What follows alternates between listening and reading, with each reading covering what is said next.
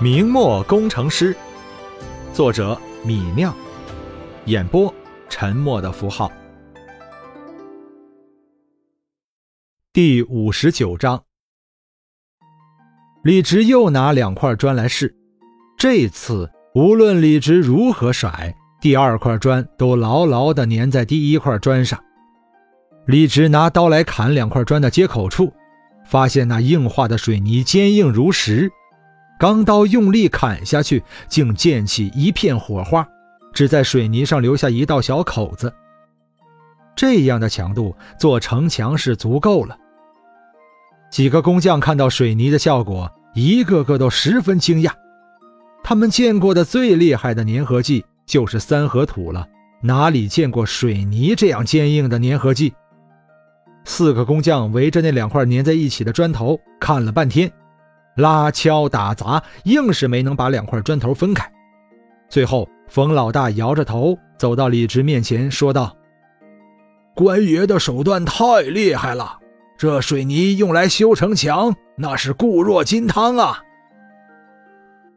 做出水泥，李直心里也十分高兴，大声说道：“你们四人做出水泥有功，每人赏白银五两。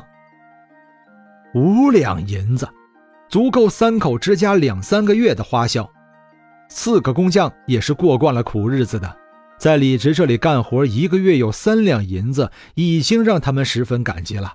此时李直再发赏银，顿时把四个工匠乐得眉开眼笑。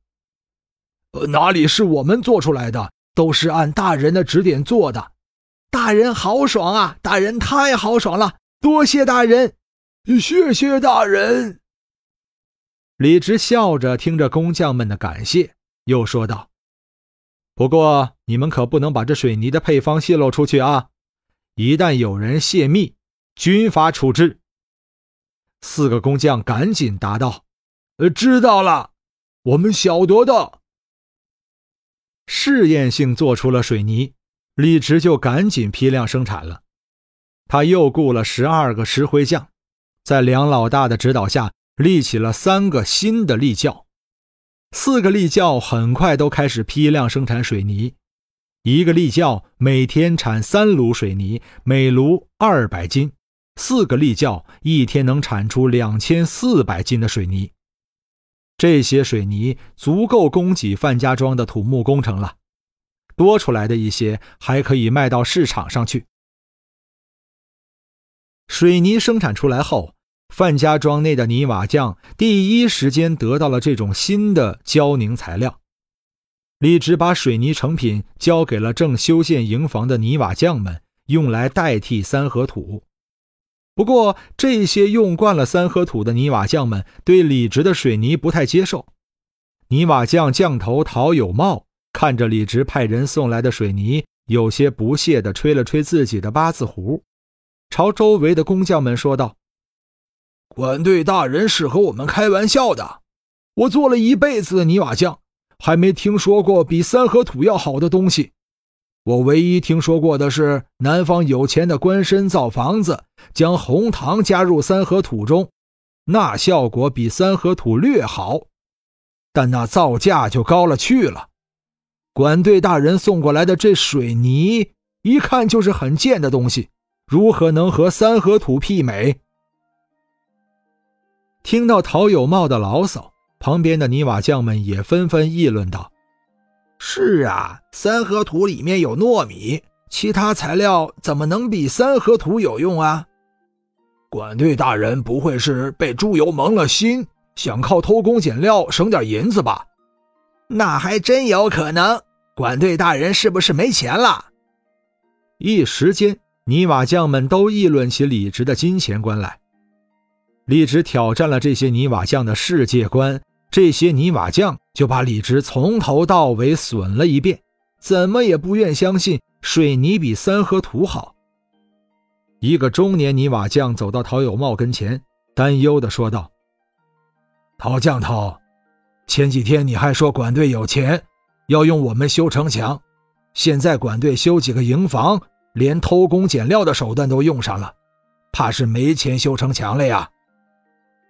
摇了摇头，这个中年泥瓦匠又说道：“我们这些天修这营房这么用心，材料用的这么足，就是想接上修城墙、包砖的活计。现在看来，都是空想啊！”听到手下的议论，陶有茂沉吟片刻，挥手说道：“好，我们先试试这水泥的效果，看堪不堪用再说。”听到陶有茂的话，那个中年泥瓦匠大声说道：“是什么呀，陶匠头？这水泥黑乎乎的，一看就不行啊！”陶有茂吹了吹胡子，大声说道。我说试试便试试，试完再说。听到陶有茂的话，众人这才停止了牢骚，开始试用这黑乎乎的水泥了。按照送水泥过来的小厮的说法，泥瓦匠们把水泥和沙子按照一比五的比例混好，然后打来井水浇在水泥和沙子的混合物上面，用铲子一点点搅动均匀。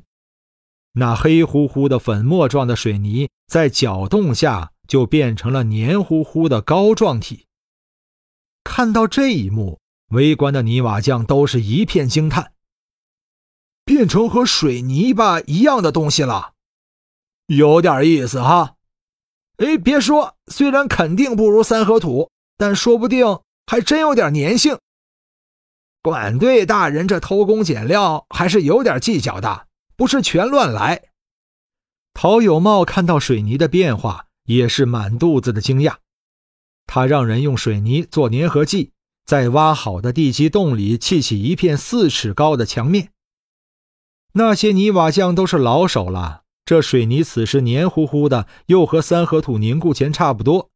几个泥瓦匠砌起墙来飞快，不要半个时辰，一堵四尺长、四尺高的砖墙就砌好了。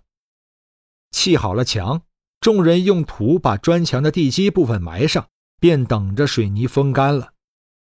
等到太阳西斜的时候，水泥渐渐干了，众人又回到陶有茂处聚集起来。陶有茂见伙计们都来了，便说道：“好了，怎么说也该干了，我们来试试他。”众人顿时眼睛发亮，看陶有茂怎么试这水泥。陶有茂指着那个中年泥瓦匠说道：“你去踢他几脚。”那个中年泥瓦匠叫了一声“好嘞”，便撩起袖子往后退了三步。他大叫一声，猛地冲上去往墙上踢了一脚。众人见这中年泥瓦匠踢得这么用力，都怕那墙轰然倒下砸到自己，纷纷咧着嘴往后后退了几步。啊！不过，他们没看到砖墙倒下，却听到那中年泥瓦匠发出一声惨叫，然后就看到他抱着脚丫子在丝毫不动的砖墙面前跳了起来。我的脚啊！天杀的陶有茂，你让我踢这墙是想害死我呀！哎呀呀呀，我的脚都踢断了！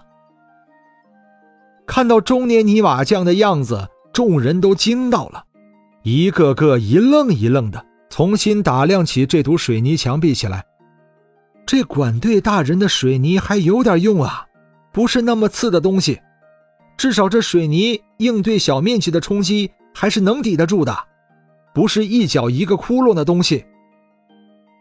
陶有茂看了看杀猪般呻吟的中年泥瓦匠，吹了吹八字胡，又指着另外一个年轻的泥瓦匠说道：“你过来撞一撞这墙。”踢不坏，说明这水泥风干了以后还是很硬的。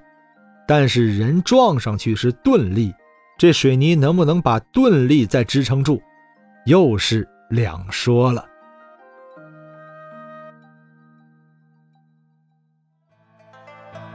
本章播讲完毕，感谢您的收听。